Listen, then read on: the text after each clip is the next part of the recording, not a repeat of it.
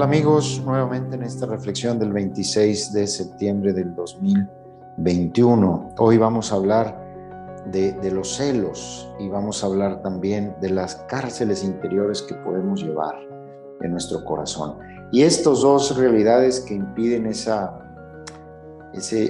se propague el bien, que haya más felicidad, que haya más gozo, que haya más paz porque eso es lo que nos proponen las lecturas el día de hoy. En primer lugar, nos encontramos con Moisés, que recibe en la montaña del Señor, recibe la, presencia de una nube, lo cubre una nube, y esta nube representa el Espíritu, el Espíritu Santo, y ese Espíritu de Moisés se posa sobre 70 ancianos, y, estos 70 ancianos se sienten privilegiados y empiezan a profetizar, empiezan a anunciar el reino de Dios, empiezan a hacer el bien.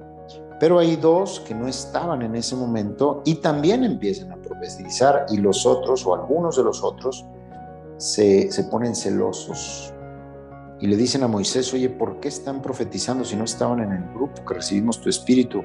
Moisés les dice, ¿crees que voy a ponerme, que me, que me voy a poner celoso? Ojalá todo el pueblo de Dios fuera profeta y ojalá descendiera sobre todos el espíritu del Señor. Pues yo les tengo una buena noticia y es que con el bautismo y la confirmación todos hemos recibido el espíritu del Señor para profetizar, anunciar el Evangelio, para traer esperanza, y los celos son de verdad el veneno del enemigo que impide que este gozo del Señor se difunda.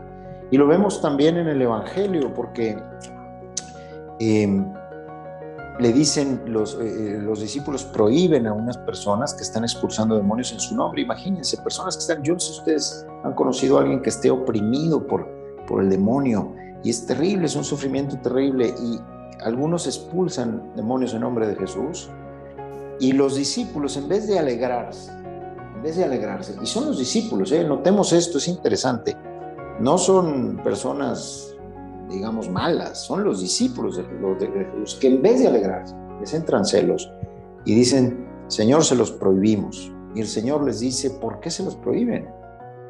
Nadie que haga milagros es capaz de hablar de mí. Todo aquel que no está contra nosotros está a favor nuestro. Todo aquel que hace el bien, en otras palabras, dice Jesús, es cristiano es cristiano. Todo aquel que obra el bien está con Dios. Todo aquel que obra y busca la verdad es algo que hay que apoyar y es bueno. Pero es interesante cómo los que se ponen celosos, decíamos, son los discípulos y en el caso de la primera lectura de los números, son aquellos que tenían el don de profecía. Entonces, mucho ojo con esto, porque nosotros podemos tener muy buena formación cristiana, podemos tener incluso dones de Dios nuestro Señor, vida de gracia, vida de oración, pero si no estamos atentos, se puede meter eso y nos puede dar, en vez de darnos uso, gozo y gusto, que es lo que le debe de dar, como dice la primera carta a los Corintios, el capítulo 13, que el amor se goza, se alegra con el bien. Mucho ojo cuando nosotros no nos alegramos con el bien. Ahí hay un mal espíritu y hay que detectar inmediatamente.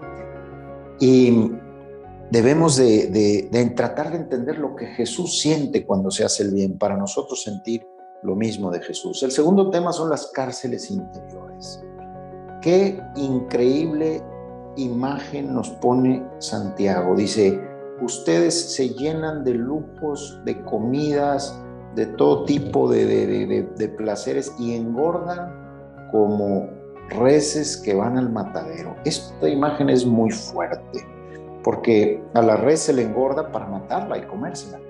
Entonces, dice Santiago, ustedes se parecen a esas reses, que creen que llenándose de lujos y de cosas superfluas, están siendo más ricos y en realidad lo único que están haciendo es aumentar su peso para caer en el desastre, en, en, la destrucción de ustedes mismos. Ustedes recordarán que contaban los narradores de la conquista que algunos españoles eran tan ambiciosos que llenaban sus, sus barcos de tanto oro que se hundían y, no eran capaces de tirar el oro al mar.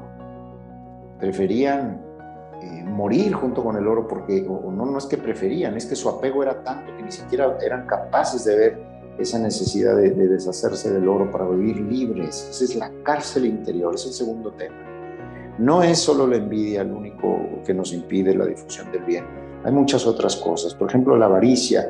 Yo escuché, leí por ahí en algún, escuché o leí, no recuerdo, hace muchos años, que en un lugar, me parece que de Brasil, atrapaban a los, a los, a los monos, los atrapaban poniendo un agujero donde cabía la mano abierta, pero no cabía el puño cerrado.